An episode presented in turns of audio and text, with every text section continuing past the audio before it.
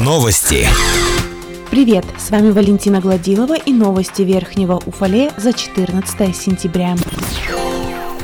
Во вторник утром все еще не была запущена котельная в поселке Черемшанка, хотя отопительный сезон стартовал в Верхнем Уфале с понедельника. Как пояснил заместитель главы округа, курирующий вопросы жилищно-коммунальной сферы и инфраструктуры Павел Казаков, на котельной установлена пломба на газ. Новотек снимет ограничения на подачу газа после получения гарантийного письма от владельцев котельной. Когда это событие произойдет, точно неизвестно. Как пояснила корреспонденту Уфале информбюро, начальник администрации поселка Черемшанка Елена Расщектаева, система теплоснабжения заполнена водой и готова к запуску системы. Напомним, глава округа Сергей Тарасов подписал постановление о начале отопительного сезона в округе с 13 сентября. Также напомним, что за отопление черемшанцы платят круглый год.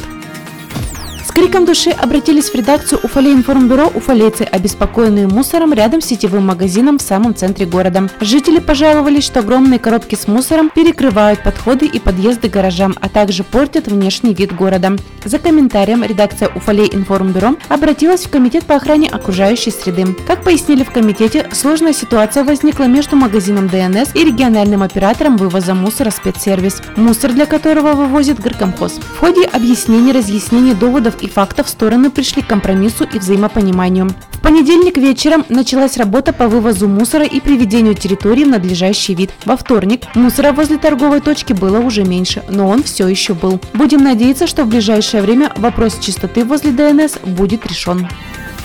В поселке Черемшанка проходит ремонт фельдшерско-акушерского пункта. Сейчас проводятся кровельные работы, а также демонтажные работы внутри помещения. Согласно материалам закупки, находящимся в открытом доступе, подрядчикам предстоит провести общестроительные, электротехнические и сантехнические работы. Ремонт ФАПа должны завершить к концу ноября. Работы выполняет фирма «Инженерные системы». Преображение объекта здравоохранения поселка Черемшанка обойдется в сумму чуть больше 2 миллионов 427 тысяч рублей.